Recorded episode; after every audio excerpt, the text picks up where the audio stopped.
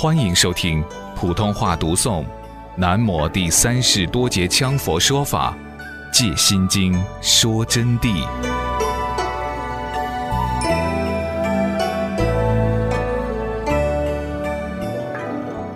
我佛释迦世尊，释迦牟尼佛，十九岁出家，参访五年，修苦行六年。三十岁的时候，就证到般若圆明的正境正德，成了道了。说法四十九年，正道后就开始说法，为众生说了四十九年的法，共分五时而说，分了五个时期。初次说法为华严时，初次说法的时间称为华严时。转根本无上法轮，第一次说法称为。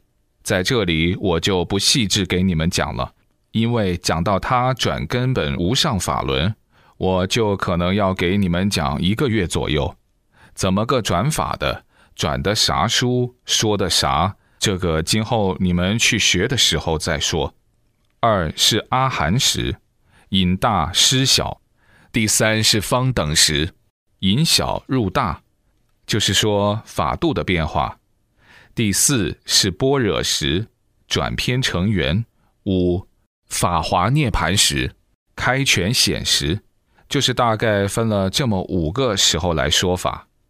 那么这五个时候，我简单的概括一下，就是说，先说小乘，说罗汉的成就，然后说方便法门，最后说大乘，又说大乘的变化，说密法。最深妙的是不口说、不做记录而单传的，如解脱大手印的进行和觉行部分。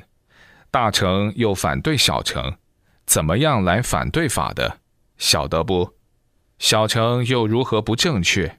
但是必须要导引啊，就相当于我们要喊一个人呐，把功夫佛法学好。你们先不要跟他说，你学佛。你要为众生，你不要自私，你自私了，今后佛菩萨就不救你。你的钱要布功德，他听到了，他就吓倒了，他不学了。我才那么一点工资，呵，我才拿一两百块钱一个月，我拿去布功德，不完我吃啥呢？怎么从来没有说我学佛法多增加点利益？他就会这样想的，晓得不？因此，就要方便给他说法，学佛法，要如何增长福报。但是这是事实，不是乱给他说的。要到后来才要他怎样布施，那个时候他境界已经到了，他自己就晓得这说的非常好。因此，佛就把这各种法，大乘和小乘，他们之间的变化和矛盾分开，分成几段来说法。大乘和小乘，他们之间的变化和矛盾，比如小乘就要他们如何自了汉，自己成就，自己得什么幸福，自己用神通，自己去产生变化。那么到最后到大成的时候，就说你们不要这样子，你们要度众生，你们要以众生的利益为重，以他人的利益为重，要处处考虑众生。要发大菩提心，不要只断我执，还要连法执都丢了。要长期住在娑婆世界，不要走完了，走完就没有人度众生了。要像菩萨一样，他们都会来的，晓得不？那么你们必须要成就以后才能度众生，也不要中途就去度，也不能乱度，要有缘才能度，等等方法。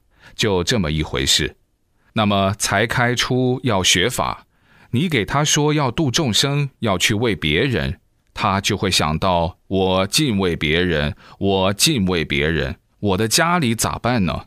所以就要分各种方法来为他们说法，正如说话成品是一样的。佛说前面就是极乐世界了，马上就到了，释迦佛就告诉他的弟子：你们赶快走。你们不要懒了，大家都走不动了。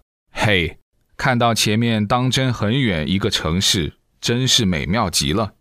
结果是佛显的一个城市在那儿，这些人慢慢慢慢就地走去了。一当走去以后，哎呀，果然好得很哟！个人把铺盖卷打开，这一下就个人找个人的家了，住下来了。哟，我们对了，我们成就了，终于成就了。花了这么大的功夫，总算有这一天。等他们歇够了，佛就说：“你们赶快起来，整顿精神，跟我前进。为什么前进？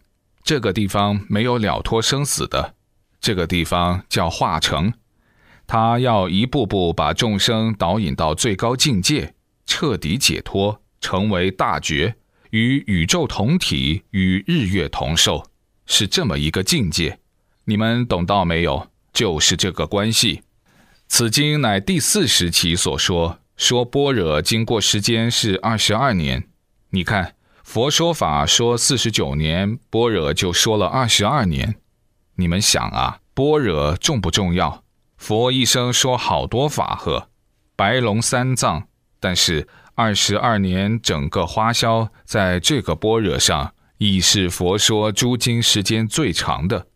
共说八部般若，此摄摩诃般若为大部之精要。这个经书主要摄摩诃般若的大部精要，经中之心要，心中之经。古德以不同的见解、比喻方式讲的多种开示。古德大师那些高僧大德，他们讲了很多种，讲的多了，你们可以看到很多心经的讲义。我今参照如来经藏。我今天的讲法呢，是参照如来的经藏和前辈大师古德留著，前辈大师古德他们的留著啊，而以自己所证之点滴实践，去其边见，纳入正解，汇容一地而为讲解。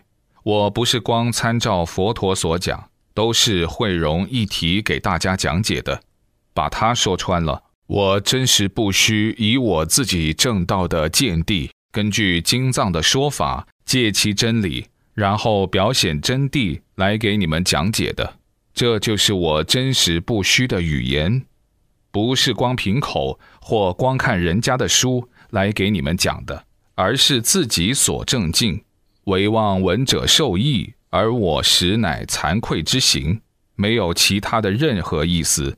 希望你们同学们，凡是听到的，今后能看到这个书的。得到利益，那么我这个做法自己感到内心里头的惭愧，因为我自己总是一个与大家一样的行者，惭愧之身，昨天就表达了，争取让整个世界娑婆众生、三界众生都能受到我的法益，我们要以惭愧之心去教化于他们，去给他们施舍利益。此心经乃观自在菩萨应佛之大弟子舍利弗所问，而为所说开示之般若心要。就是说，这部心经啊，是观音菩萨应释迦牟尼佛的大弟子舍利弗，他请求观世音菩萨给他讲的。然后，观世音菩萨是专门为这个舍利弗所问，给他开示的心要说的心经。很多高僧大德都认为是释迦佛陀说的，其实不是释迦牟尼佛说的啊。佛所说大部般若之精要，就都收摄在此经二百六十字中，全部收摄在里头了。时于世尊在灵鹫山中入甚深光明，宣说正法三摩地。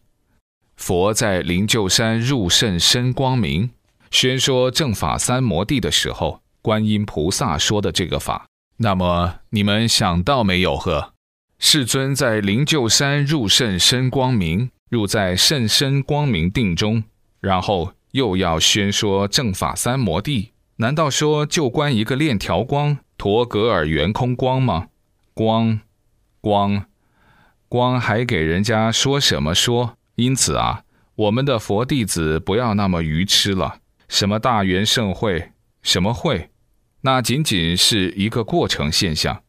你看，佛入甚深光明三摩地，光明嘛，是代表名词嘛，还能说话的吗？那么你去看那个光，又咋能给人家讲法呢？不是就分心了？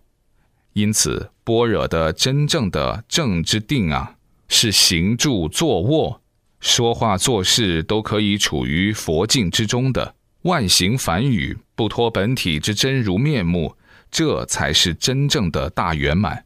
而最高的限量大圆满，一个时辰就会让你当下进入红身世界。